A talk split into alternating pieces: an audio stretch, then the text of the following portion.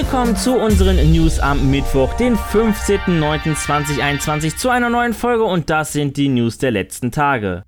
Wir mussten so lange warten, nachdem man schon den ersten geplanten Termin im Frühjahr 2020 verschob, dass wir endlich einen Release-Datum für Dying Light 2 erhalten. Und jetzt wird auch aus dem 7. Dezember 2021 nichts. Aber so lange werden wir diesmal nicht warten müssen, denn Techland gab auch direkt ein neues Datum bekannt, und zwar den 4. Februar 2022. Grund für die Verschiebung sollen die internen Tests sein, die viele Probleme aufgezeigt haben haben, die das Spiel noch besitzt. Techland möchte die zusätzliche Zeit jetzt nutzen, um Dying Light zu polieren und zu optimieren, um ein so gut wie möglich bugfreies Spiel zu veröffentlichen.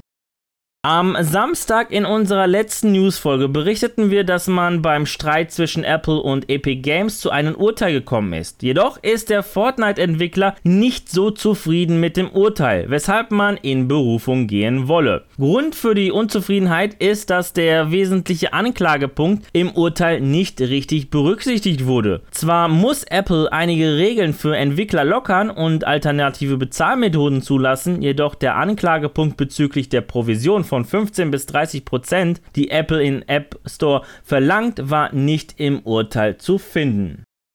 Nintendo ist nicht gerade dafür bekannt, Preise zu senken. Dies sieht man an der Hardware wie auch an Spielen, die noch viele Monate nach Launch genauso viel kosten wie zum Launch. Umso erstaunlicher ist, dass im Vorfeld des Launches der OLED-Version der Switch der japanische Hersteller im Preisgefüge etwas Bewegung bringt. Nintendo leitet eine flächendeckende Preissenkung beim Basismodell um knapp 10%. Somit wird die bisherige unverbindliche Preisempfehlung von 299 Euro um 3 30 Euro auf 269 Euro gesenkt. Wie Nintendo unter anderem auch bestätigt, ist der Listenpreis für die Nintendo Switch Lite von dieser Änderung nicht betroffen.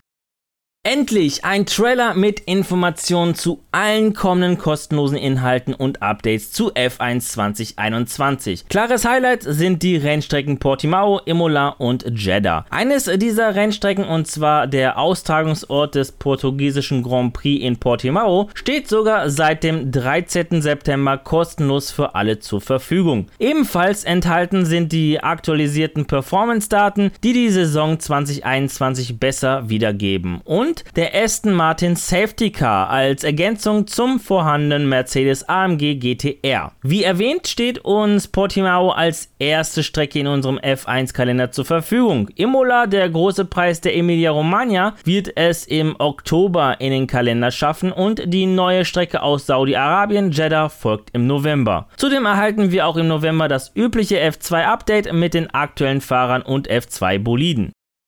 Die neuen Apple-Produkte wurden am Dienstagabend präsentiert und Apple beeindruckte. Wie die Gerüchteküche vorhersagte, präsentierte Cook und sein Team die neuen iPhone-Generation. Das Design unterscheidet sich gegenüber dem Vorgänger kaum. Apple fokussierte sich offensichtlich in die Verbesserung der Performance. Im Kern der neuen iPhone-Modelle schlummert der neue Apple-Chip A15 Bionic. Der 5-Nanometer-Chip soll bis zu 50% schneller sein als die schnellsten Chips der der Konkurrenz. Zudem gibt es auch noch mehr Speicher. Das iPhone 13 und 13 Mini wird es bis zu 512 GB geben, die beiden Pro-Modelle sogar bis zu 1 Terabyte. Auch im Gehäuse der iPhone-Modelle wurde einiges optimiert und neu angeordnet, was dafür sorgt, dass ein größerer Akku Platz hat. Die Akkulaufzeit soll im Vergleich zum 12er um 1,5 bis 2,5 Stunden länger sein.